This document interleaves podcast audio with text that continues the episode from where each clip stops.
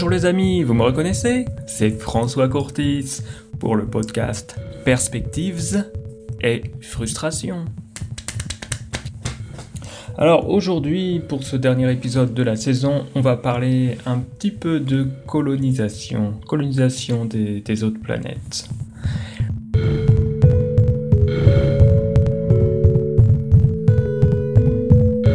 parle beaucoup de, de, Mars tout ce qui est colonisation, mais là on va plutôt s'intéresser euh, à Titan.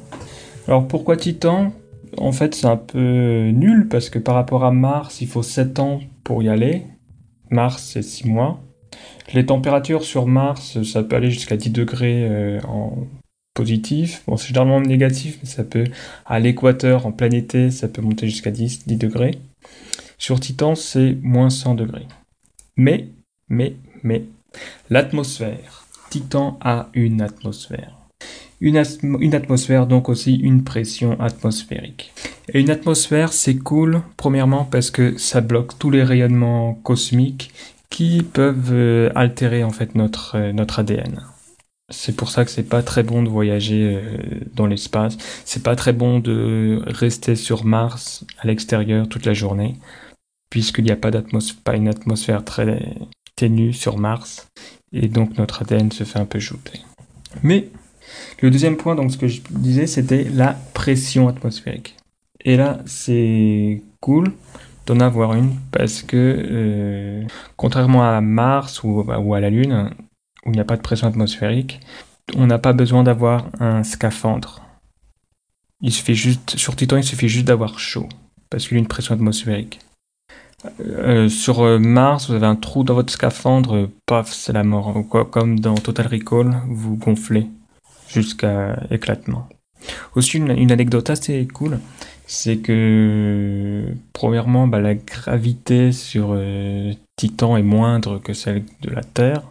La gravité sur Titan, c'est à peu près plus ou moins celle de la Lune. Mais, donc, il y a cette atmosphère.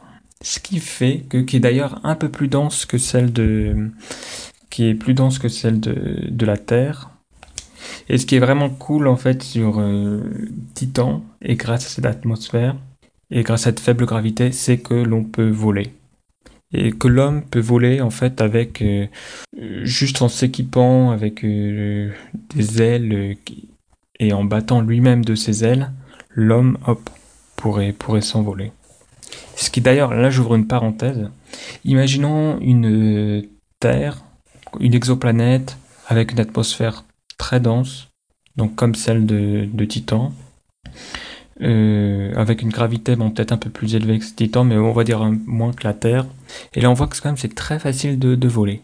Et pour la biologie, euh, je pense qu'elle va très rapidement arriver à cette, euh, à cette voie évolutive. sur Terre, on y est arrivé, mais c'est seulement en fait finalement c'est des animaux, quelques animaux très spécialisés, les oiseaux les chauves-souris qui, qui sont parvenus. Alors que tout le monde, par exemple, est parvenu euh, plus ou moins à la marche. Mais sur ce type d'exoplanète dont je parle, dont je parlais, si c'est tellement facile de, voler, il suffit de quelques plumes, que ça, ça va être une voie évolutive qui va être très rapidement atteinte. Et donc qui va être atteinte par un, par un éventail très important d'espèces. Donc, euh, imaginons que la vie, ce qui n'est pas le cas évidemment, qu'une vie intelligente se soit développée sur Titan, ou une planète de type de Titan, un satellite, je devrais dire, eh bien, c'est presque sûr que cette espèce intelligente ait des ailes. Voilà. Alors, je ferme la parenthèse, qui était très longue. Et euh, donc, pourquoi, pourquoi je vous parle de Titan? Parce qu'il y a un article qui est sorti de euh, Amanda R. Hendricks et Hugh L. Young. Donc la première, elle est du euh, Planetary Science Institute. il faut savoir que Amanda R. Hendricks est vraiment, euh, est vraiment très engagée dans tout ce qui est colonisation de, de Titan. Euh, c'est pas le premier article qu'elle écrit sur, ce, sur ce thème.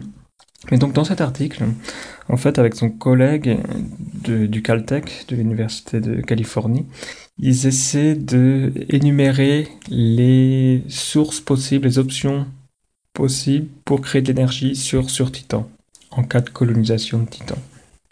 Et c'est assez amusant parce que par exemple, sur Titan, il faut savoir que c'est un peu une espèce de terre inversée, c'est-à-dire qu'il y a, euh, il y a, euh, on va dire qu'il y a des montagnes de glace d'eau, des dunes de glace d'eau, et il y a des lacs de méthane, des lacs d'hydrocarbures. Donc on, on manque pas d'hydrocarbures. Donc on peut penser ah ouais facile sur Titan, on fait un petit feu, on récupère l'hydrocarbure et hop on brûle ça et pof on a on est les rois du pétrole. Bah ouais ok sauf qu'il manque de l'oxygène car la combustion c'est un comburant et un combustible. Le comburant c'est l'oxygène. Et là ce qui manque c'est pas pas le combustible mais le comburant. Donc en fait ça demanderait par exemple une puis à hydrogène inversé pour produire de l'hydrogène à partir pour produire de l'oxygène et de l'hydrogène à partir de, de l'eau. Euh, une deuxième idée qui est abordée, c'est l'énergie solaire. Et là aussi, pareil, c'est assez euh, hallucinant, parce que en fait, euh, on va dire un mètre carré de panneaux solaires sur Titan, c'est quatre fois moins efficace que, que sur Terre. Pourquoi? Bah Parce que c'est beaucoup plus loin, beaucoup plus éloigné que le Soleil.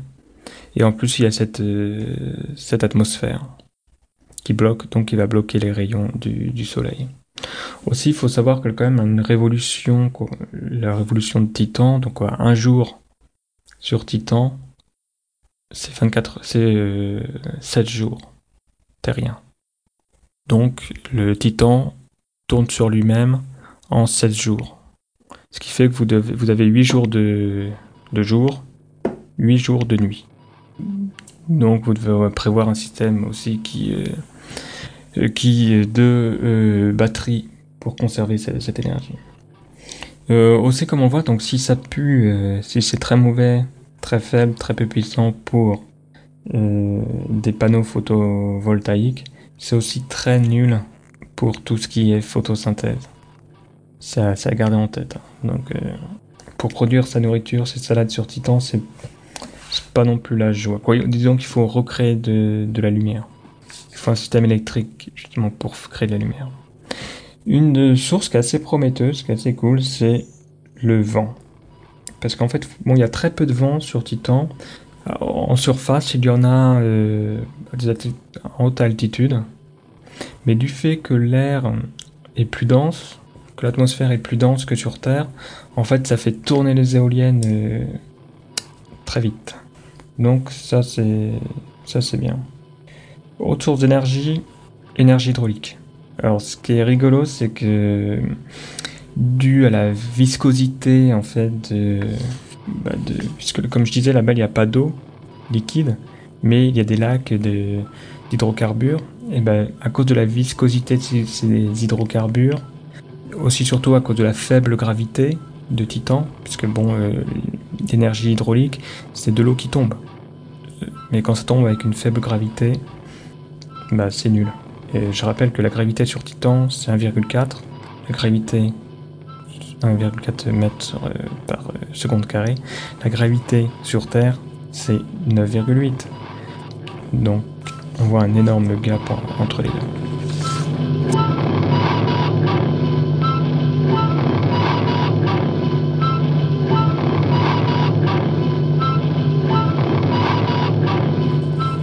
Donc ok, on a réussi, euh, on s'est installé sur Titan.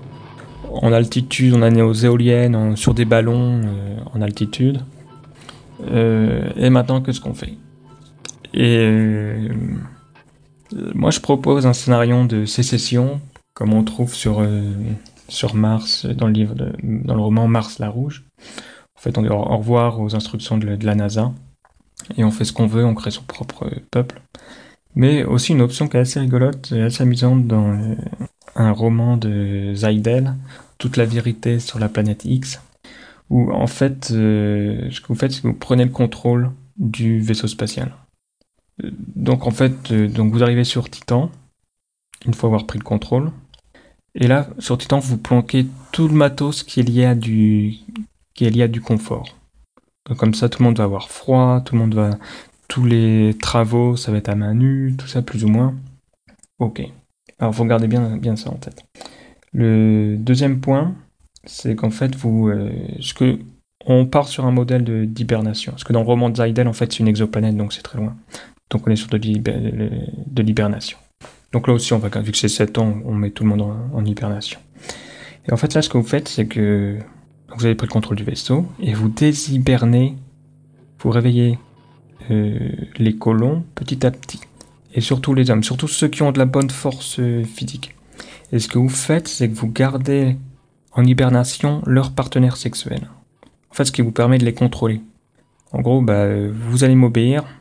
Sinon, bah, soit on réveille pas euh, euh, vos femmes, soit, euh, soit, vous voyez, on garde le contrôle sur vos femmes.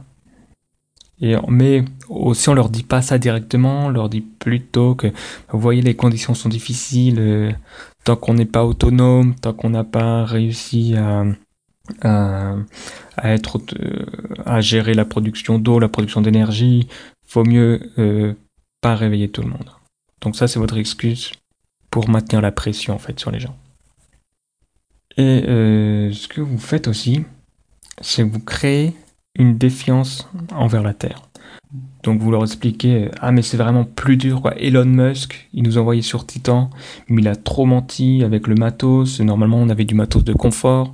Bah, finalement on n'a rien, on avait du matos pour creuser, on n'a rien. On est obligé de se sacrifier, c'est de la faute d'Elon Musk, c'est de la faute de la Terre. Alors qu'en fait, c'est vous qui avez le matos, mais vous l'avez caché. Et tout le matos de confort, en fait, vous l'utilisez euh, seulement pour vous, évidemment. Voilà. Et en fait, c'est que vous êtes bien en, tout le monde est bien en chien là sur, euh, sur Titan. Et dans cinq générations, tout le monde sera bien vénère envers la Terre. Si on vit dans des, en gros, nos euh, conditions de vie sont pas idées, sont vraiment mauvaises, et ça, c'est à cause de la Terre.